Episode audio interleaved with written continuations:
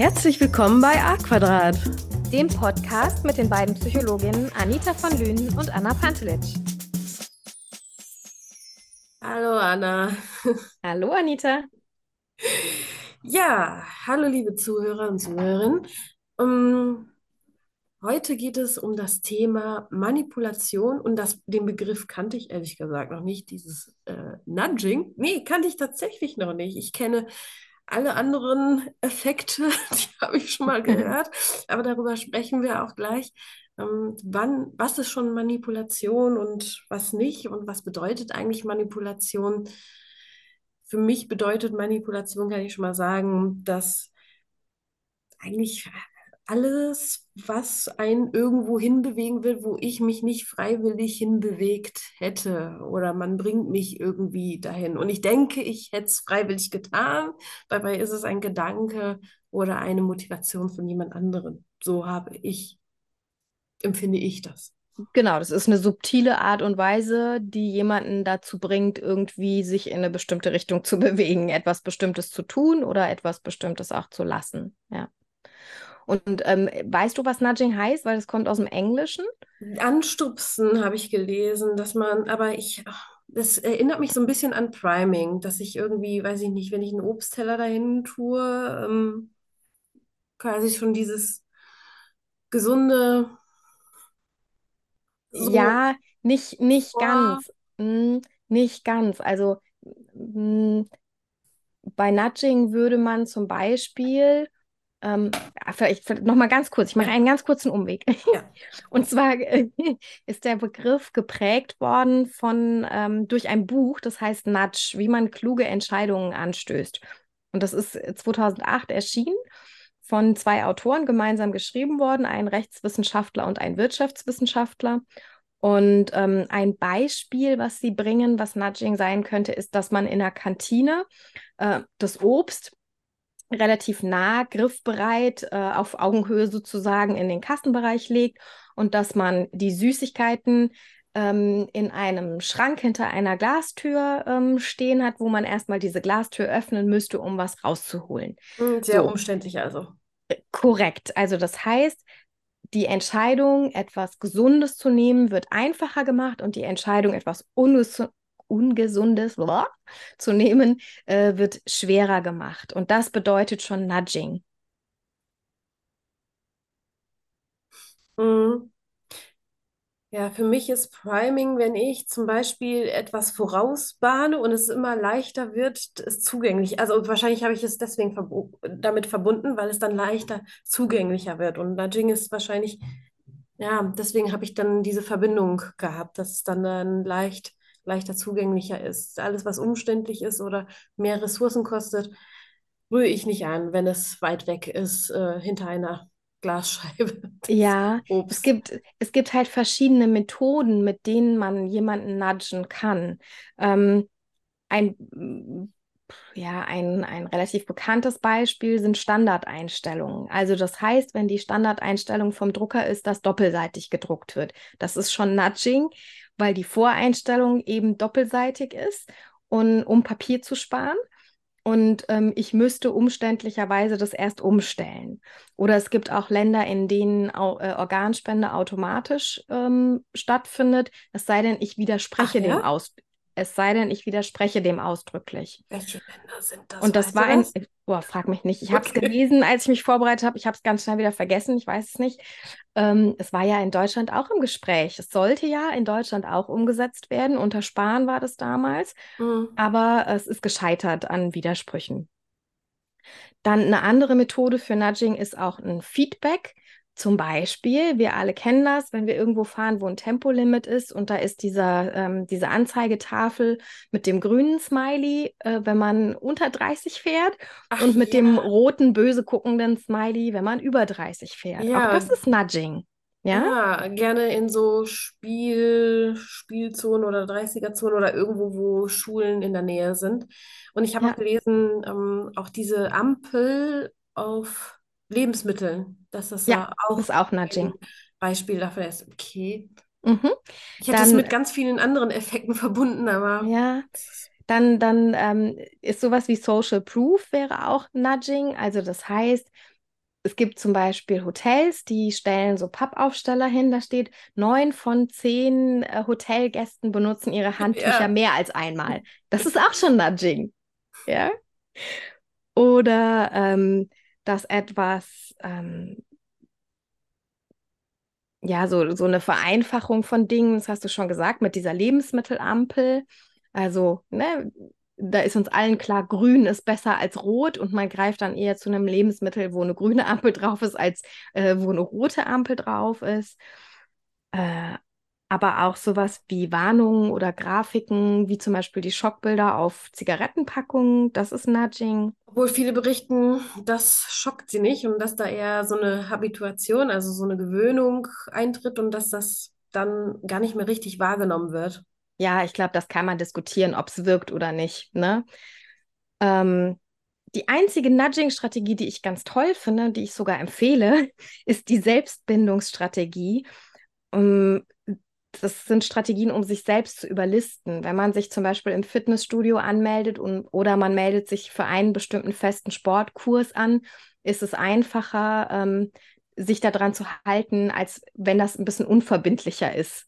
Ja, dann hat das einfach quasi, man bringt, man überlistet sich selbst, indem man sich in eine Situation bringt, wo es dann schwieriger wäre, das nicht zu tun, dieses bestimmte Verhalten. Oder wenn man sich zum Sport verabredet hat, ne, ist es schwieriger, nicht hinzugehen.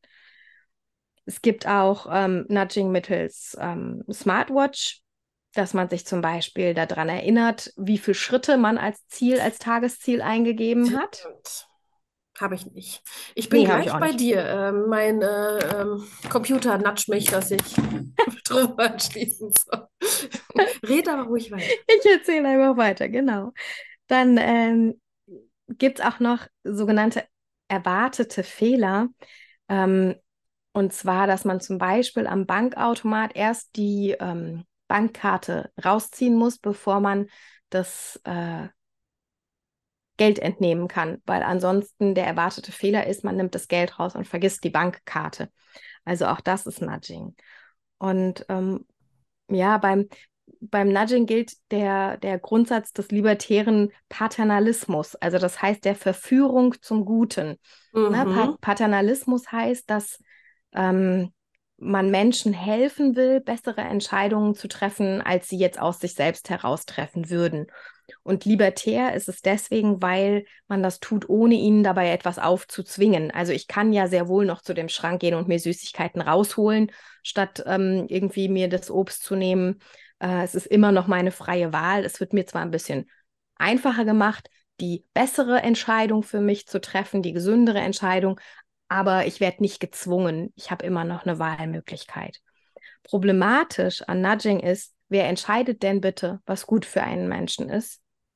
Tja. Und ja, und ganz oft sind die Akteure, die dahinter stehen, die bleiben im Verborgenen. Und es ist mittlerweile bekannt, dass sowohl Politik als auch Unternehmen Nudging als Strategie verwenden, um eben Menschen zu beeinflussen in eine bestimmte Richtung.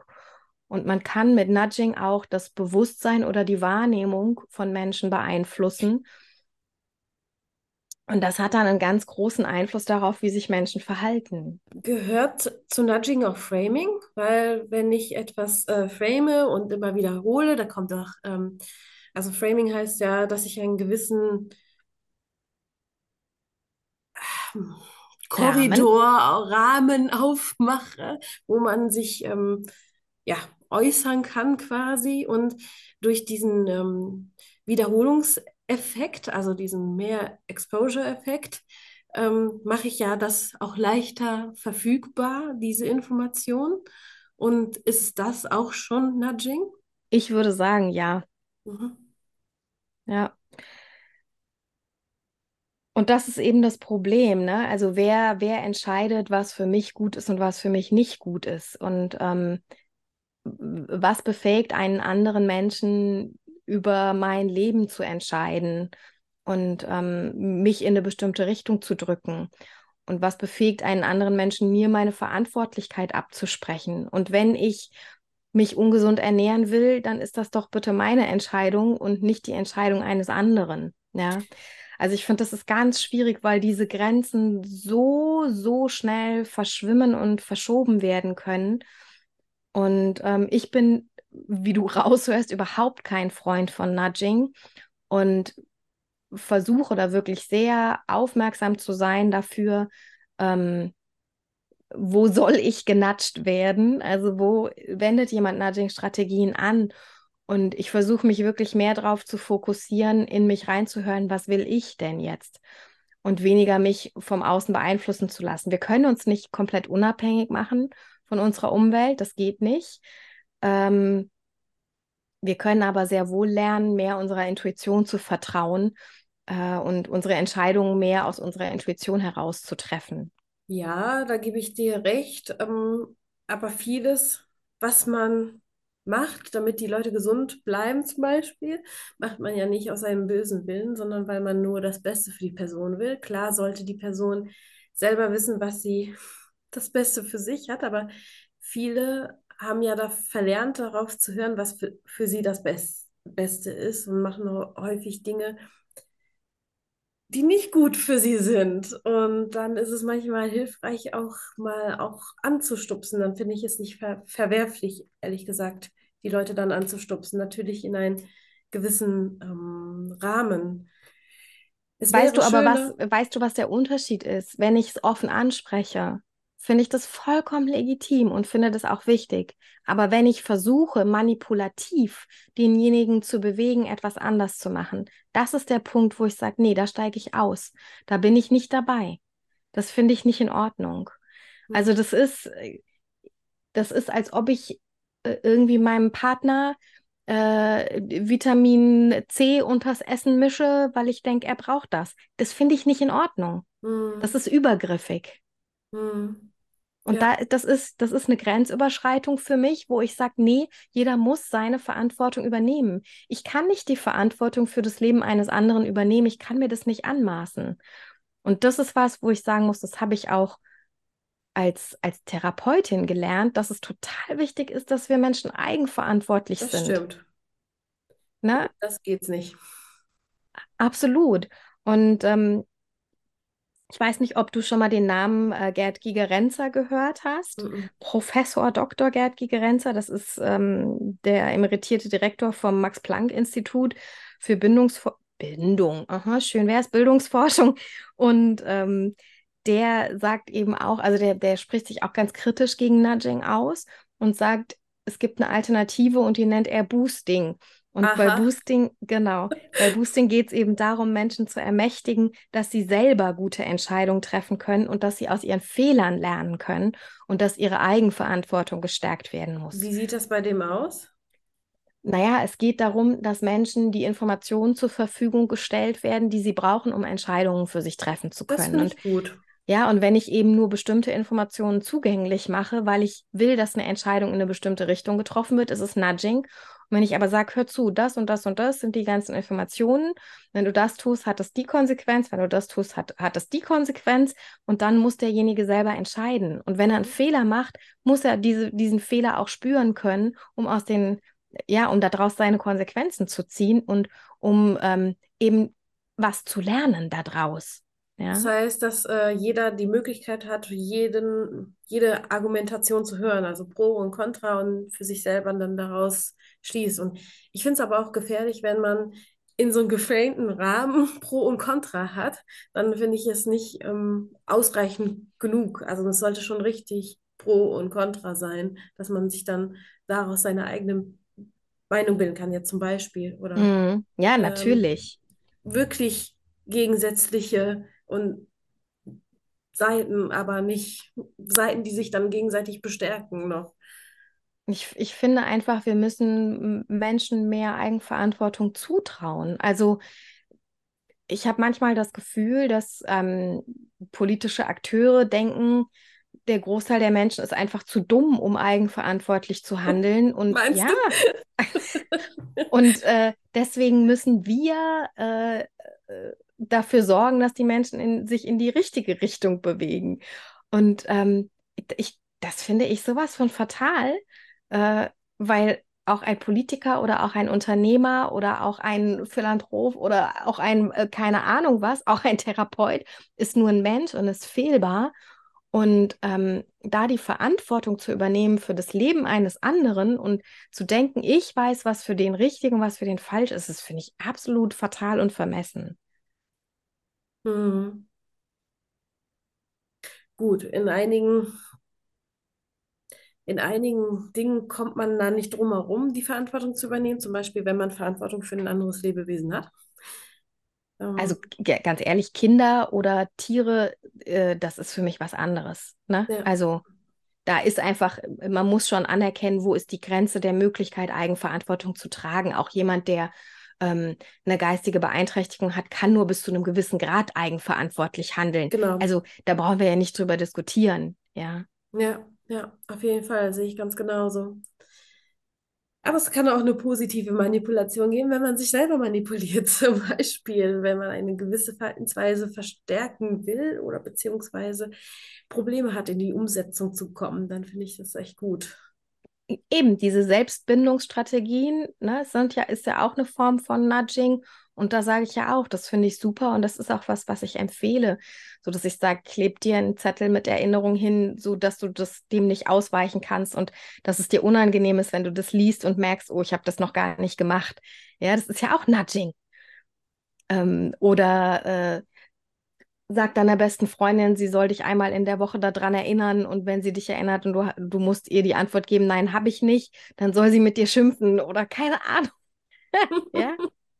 Das sind, das sind ja auch Methoden, die ich durchaus empfehle, aber das ist ja ein ganz bewusster Umgang damit. Und da entscheidet derjenige sich ja selbst dafür, es sich selbst schwer zu machen, ein bestimmtes Verhalten zu tun oder nicht zu tun.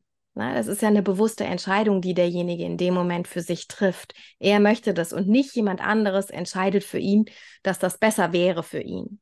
Aber wie oft wir beeinflusst werden, ohne dass wir es aktiv bemerken, weil vielleicht unsere Ressourcen am Tag aufgebraucht sind und wir auch keine Kapazitäten quasi mehr haben, das so schnell zu verarbeiten, dass wir das, also wenn wir nicht darauf trainiert sind und aktiv gerade im Thema sind, ist zu merken, dass wir dann so gedatscht, angestupst oder manipuliert, je nachdem, wurden. Ja, absolut. Also ich wurde bestimmt auch schon gestern oder heute manipuliert. Du musst nur in den Supermarkt gehen. Ja. Da wird mit Nudging-Strategien gearbeitet. Also, weißt du, es ist, ja. du, wir können dem nicht entkommen und deswegen finde ich es wichtig, sich damit auseinanderzusetzen, dass es ein Phänomen ist, das es gibt.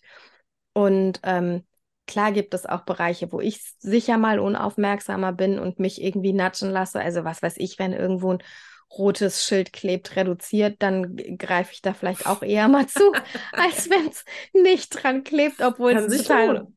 unrealistisch ist, vielleicht manchmal, ja. Ähm, aber das macht jetzt, äh, das macht mich jetzt nicht zu einem schlechteren Menschen, äh, wenn ich mich vielleicht mal im Supermarkt natschen lasse. Ich denke, gefährlich wird es halt wirklich dann, wenn es ähm, grundlegend meine Wahrnehmung der Welt beeinflusst.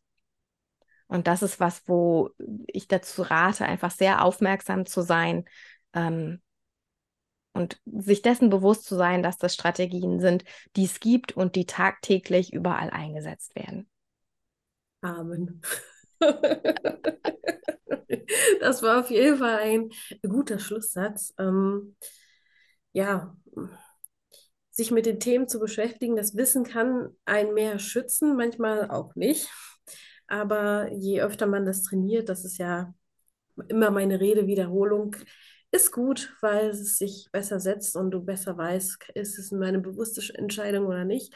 Und selbst wenn du unbewusst dich entschieden hast und dich hast manipulieren lassen, nicht ärgern. Beim nächsten Mal wird es dann nochmal anders. Ähm, ja, und vor allem, wenn es einem schon mal bewusst ist, ist es beim nächsten Mal einfacher, es schneller zu bemerken. Genau, genau. Je nachdem, ähm, welche Art von Manipulation da gerade zugange war. Aber ich bin auch Opfer von schönen Dingen. So ist das nicht. Erst heute beim Einkaufen. Eieiei.